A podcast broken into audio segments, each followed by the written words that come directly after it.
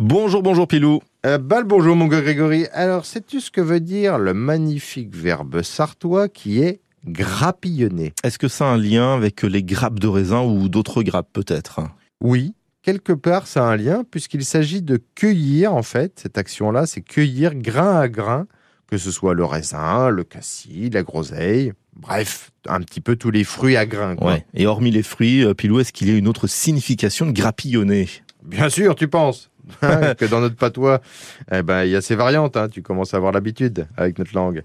Oui, on peut dire aussi grappillonner pour quelqu'un, tu vois, qui veut faire de petits profits. Tu vois, ben, Mhm. c'est là qui ressemble un petit peu à, à Picsou, tu Ouais. vois, un petit peu. tu Ah vois. bah je vois bien, je connais bien euh, Picsou. Et aurais-tu peut-être une dernière version de la signification de, de grappillonner pour le plaisir Allez, parce que c'est toi. hein. Ouais. Ah, bon, du côté de Vivoin, hein, pas partout, mais du côté de Vivoin. On Mhm. le dit lorsqu'on prend des épis de maïs sans autorisation. C'est pas bien. Tu vois Non, ça c'est Hein pas bien.